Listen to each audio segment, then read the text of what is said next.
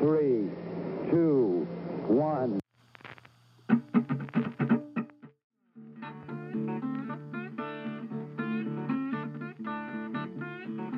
Hola, sean bienvenidos a su primer episodio de La Cháchara Histórica, un podcast dedicado sobre todo al chisme, a ese chisme sabrosón de lavadero que nos encanta, pero con un enfoque un poco más histórico. Así es que, sin más preámbulo, yo soy Herando y esta es La Cháchara Histórica.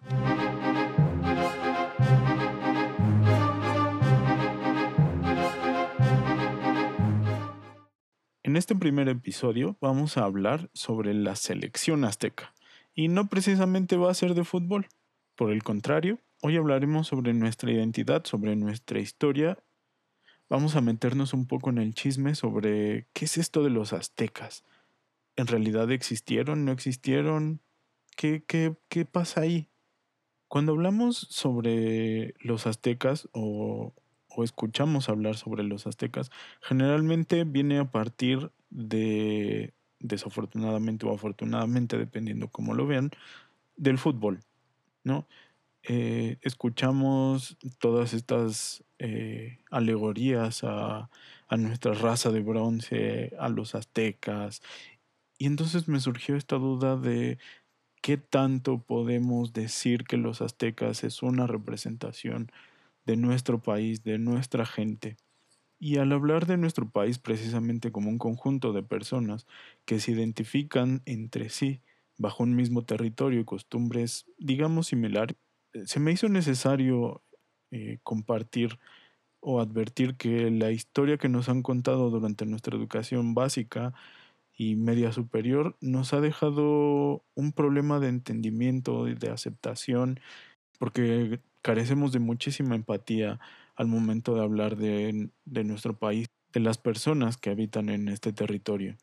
Entonces, voy a tratar de ser lo menos académico posible. Espero perdonen miñoñas, pero a veces me puede ganar. Porque lo que intentamos aquí hacer es entrarle a ese, como decía al principio, ese chisme sabroso de qué es lo que ha pasado en, en, la historia. No les voy a hablar mucho de fechas, de nombres de personas. Por ahí se va a escuchar de repente algún, algún nombre. Tampoco voy a citar fuentes, pero espero ponerlas por ahí en alguna red social. Y dicen que las personas educadas suelen presentarse.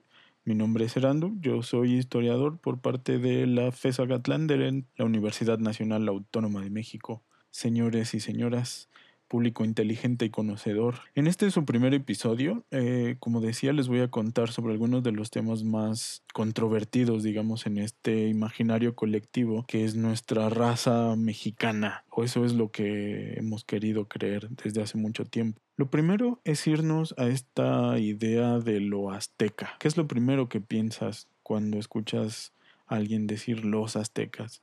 Generalmente se piensa en el centro del país, ¿no? En la Ciudad de México. Pero esto no es del todo tan simple y tan sencillo. Solemos identificar a los aztecas con Tenochtitlán, con el Templo Mayor, con a lo mejor las pirámides de el metro en Pino Suárez.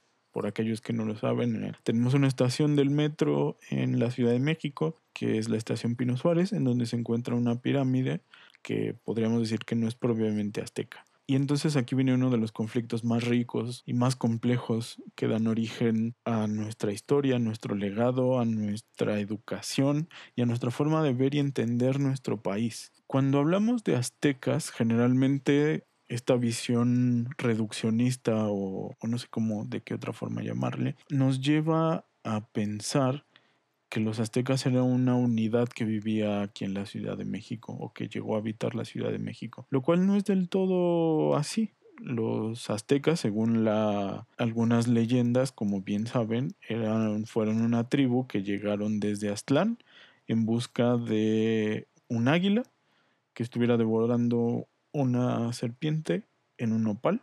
Supuestamente por petición de el dios de la guerra Huitzilopochtli. Pero la realidad es que cuando estos viajeros, estos guerreros llegaron al Valle de México, ya existían personas habitando estas tierras. Tenemos a los Ochimilcas, tenemos a Texcocanos y a diferentes otras naciones, por así llamarlo, que se encontraban habitando ¿no? y que constituían sus propias normas, su propia lengua.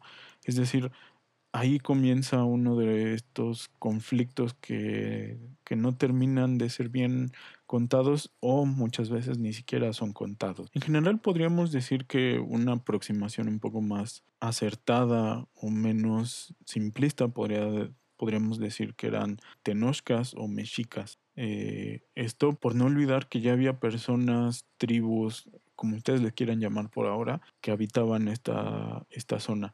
Entonces, el decir aztecas como una generalidad del el centro de la república nos provee de un problema muy grande porque entonces vamos a olvidar que México se compone de una variedad muy muy grande de razas, de lenguas, de idiomas, de costumbres, de formas de convivencia y de entendimiento de, de, nuestra realidad. El náhuatl como una lengua que ya se hablaba en esta zona, seguramente se vio afectada con la llegada de, de estos nuevos pobladores, que en un principio se vendieron o se rentaban como eh, ejército para las naciones que ya existían aquí. Una de las más eh, añejas que encontramos, eh, podríamos decir que son los texcocanos, que fueron de los primeros en eh, utilizar sus servicios, no eran una especie de mercenarios.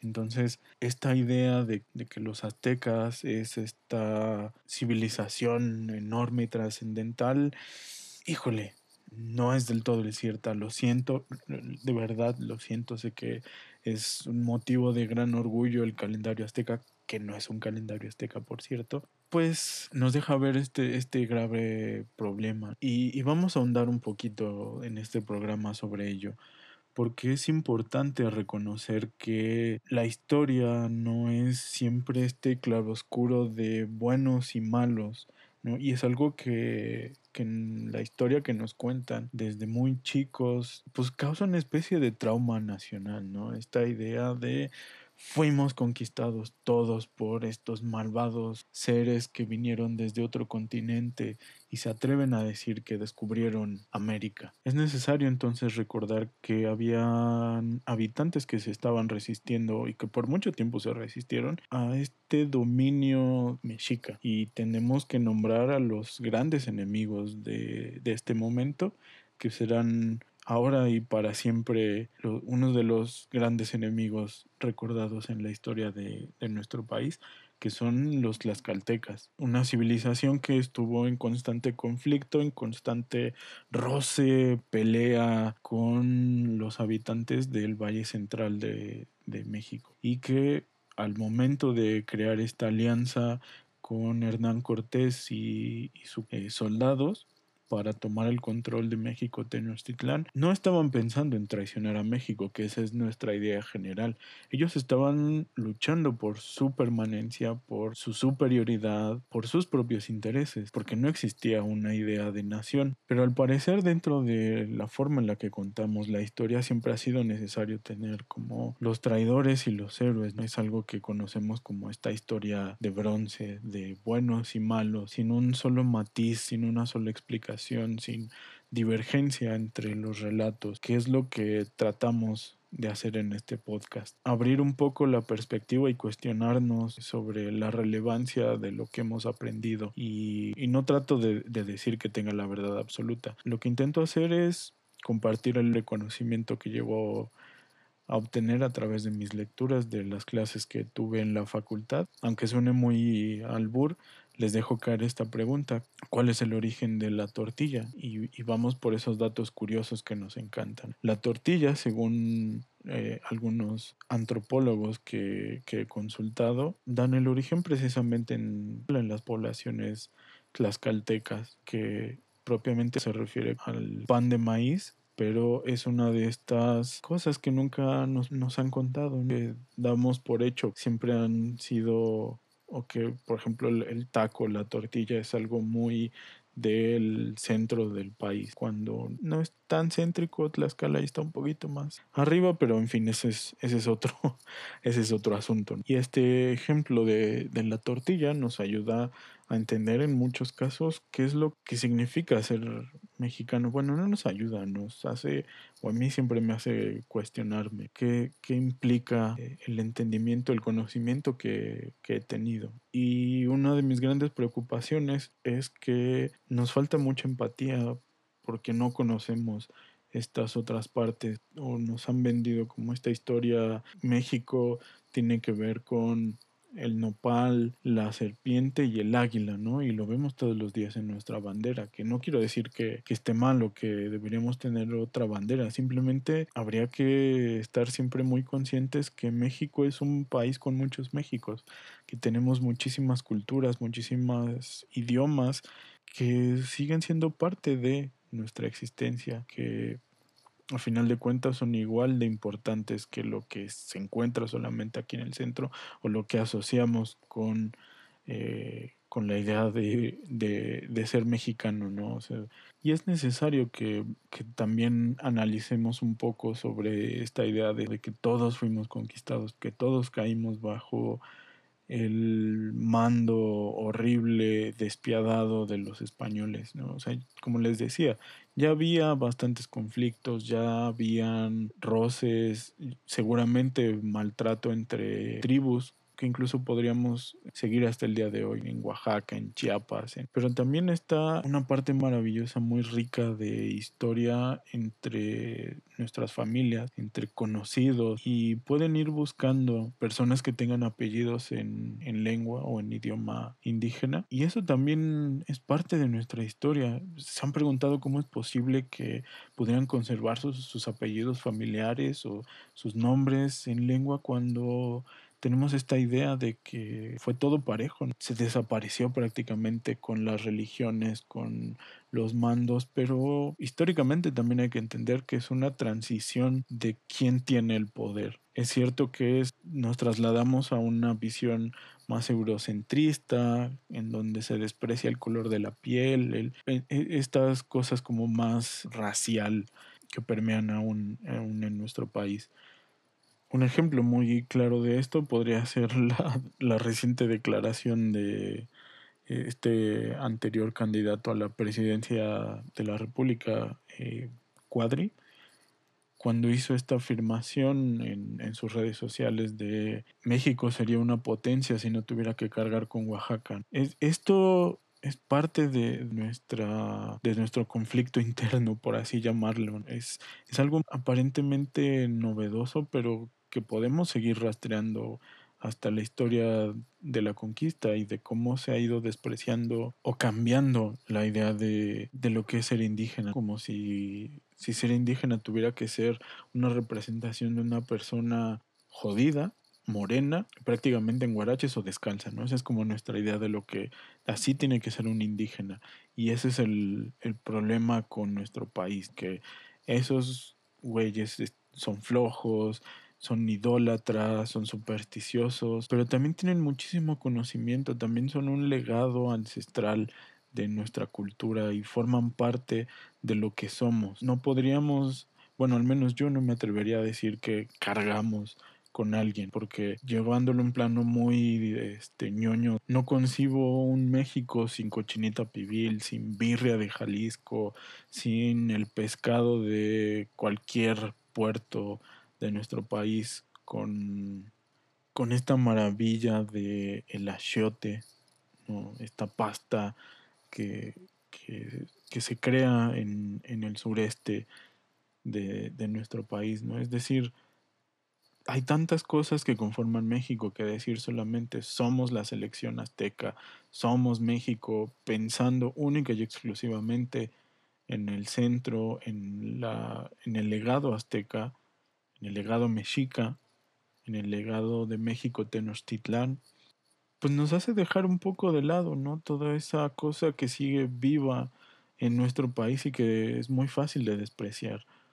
Me parece, y igual se los dejo a su consideración, que esta idea, esta visión más bien romantizada de lo que eran eh, las convivencias eh, o la forma en la que convivían eh, los habitantes prehispánicos, pues también es un poco bastante errónea, ¿no? Como les decía, había conquistas, había guerras, tenemos el ejemplo de las guerras floridas. Y ojo, no estoy diciendo que todo lo que, lo que hemos aprendido está mal, ¿no? Lo que quiero decir es que nos hace falta tener como o aprender a tener un pensamiento un poco más crítico sobre, sobre nuestro alrededor. ¿Cómo es posible que no sepamos cuántas lenguas se hablan todavía en, nuestro país? Creo que ese es uno de los grandes problemas de, de nuestro país, que no tenemos en realidad una noción bien concreta de lo que significa ser México, mexicano, y de los conflictos y problemas que, que, con ello conlleva estar habitando en este territorio. Como les decía, ¿cuántas veces se han puesto a pensar o cuántas veces les han enseñado que los caltecas acompañaron las campañas de conquista hasta llegar a lo que hoy sería Guatemala? Es algo que, que muy pocas veces nos pasa por la cabeza entender o descubrir esta maravilla de, o sea, nunca me había puesto a pensar que desde Tlaxcala llegaron hasta Guatemala. Porque en ese tiempo además pues no era como súbete aquí al camioncito y vámonos a Guatemala, era a, patita, ¿no? Entonces eso habla de, de, una importancia increíble. Imaginarse a los tlaxcaltecas recorriendo el territorio es, es bastante impresionante. Que vemos un poco más lejos todo este chisme y este argüende cuando pensamos también en la forma en la que fueron conquistados o en la historia que sabemos que nos han enseñado, tenemos esta idea de que los aztecas o los mexicas o los tenochcas vieron a los españoles como la reencarnación de Quetzalcoatl y por ende los consideraron dioses, así, simple y sencillamente, aunque creer que eran dioses así como así nos resulta un poquito complicado, ¿no lo creen? Porque pues los, los mexicas tenían resguardadas o por lo menos vigiladas sus fronteras. Entonces en el momento en el que un extraño invadió su espacio territorial o el espacio que ellos dominaban, seguramente llegaron informes hasta la capital. Puede que no sea tan rápido como ahora, eh, o sea, no es como en Twitter que les mandaron hashtag nos están invadiendo, ¿no? Al contrario, era un poquito más lento, o mucho más lento. Pero el chiste es que ya habían visto seguramente a españoles que tenían que comer, que tenían que ir al baño. Entonces, esta idea de, de unos seres que son sumamente crédulos no encaja tampoco, ¿no? Es, es decir, lo que tenemos, lo que hemos llegado a saber hasta ahora es que esta es una suposición a partir de algo que se ha denominado como presagios, que fue, desde mi punto de vista, instaurado ya por los religiosos que comenzaron a llegar al territorio y que necesitaban justificaciones para hacer notar que la evangelización era necesaria. ¿Y cómo se hacía esto? Pues los aztecas o las poblaciones que iban siendo conquistadas eran conquistadas porque ellos ya sabían que algo iba a cambiar, que ellos no estaban, digamos, en lo correcto, que sus creencias, su forma de actuar iba a caer en declive. Y entonces aparece esta figura enalzada, superior de la religión católica. Y estos monjes son los que, desde, insisto, desde mis investigaciones, llevaron a plantear la idea de que las poblaciones que existían aquí creyeron que venían dioses, que venían personas extrañas casi, casi como, como esta idea de que a todos les dieron cuentas de cristal por oro. es como la, referencia más importante que tenemos. Pues cuesta un poco de trabajo creer, sobre todo cuando analizamos las fuentes y tratamos de hacerles un poquito de crítica. ¿A qué es a lo que me refiero? Cuando nosotros revisamos estas creencias o estos códices, surge un problema. ¿Cómo le hicieron para saber los frailes que llegaron a evangelizar junto con los conquistadores un poco después de la caída de México Tenochtitlán para entender lo que decían los códices. Es decir, tendrían que tener ya un conocimiento muy elevado del náhuatl o de otras lenguas para poderlo traducir a una versión del náhuatl primero escrita utilizando los caracteres que ya utilizamos ahora de nuestro abecedario junto con el saber cómo pasarlo y qué significado tiene cada palabra al español. Este es uno de los problemas más significativos desde mi punto de vista y lo que puede llevar a entender que esta historia que tenemos como de los pobres pobladores que fueron conquistados y masacrados nos deja este valle de duda. También tenemos, por ejemplo, esta idea de que militarmente o armamentísticamente fueron superados, pero realmente venían todos los soldados españoles armados con, es decir, con pólvora? La realidad es que tampoco, porque no era propiamente un ejército por el imperio español. Eran avanzadas, eran personas que necesitaban o que buscaban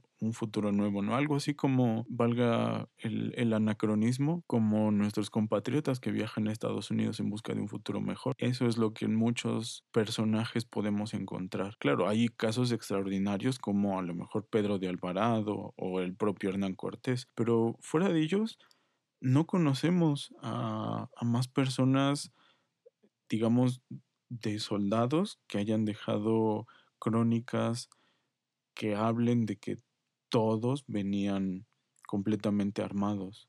Entonces, esto habla de la importancia, como les decía hace rato, de la alianza con eh, los tlaxcaltecas es una piedra fundamental para entender que México, como esta idea de fuimos conquistados, espero se la empiecen a cuestionar un poco más y también rescaten que México también forma parte de los que se aliaron con los españoles y no tiene nada de malo, es parte de nuestro ser, insisto. Pueden encontrarse con la sorpresa de que otras poblaciones también fueron aliadas de los españoles. Por poner un ejemplo, la población de aquí del Valle de México de Mixquic conformó parte de esta alianza. Y esto nos abre un abanico de posibilidades por aprender, por entender, por diferenciar y ante todo por ser más empáticos. Creo que ese es uno de, de mis objetivos con este programa, que con datos curiosos, con cosas aparentemente insignificantes, podamos hacer un análisis diferente, en donde la curiosidad sea el artífice, la varita mágica para entender a nuestro país o nuestra realidad histórica de una forma diferente. No solamente vamos a hablar de historia de México en este programa, espero podamos tocar literatura, música, todo aquello que forma o ha formado una realidad de la que muy pocas veces nos hablan en los salones de clases. Así que vamos haciendo nuestras reflexiones finales.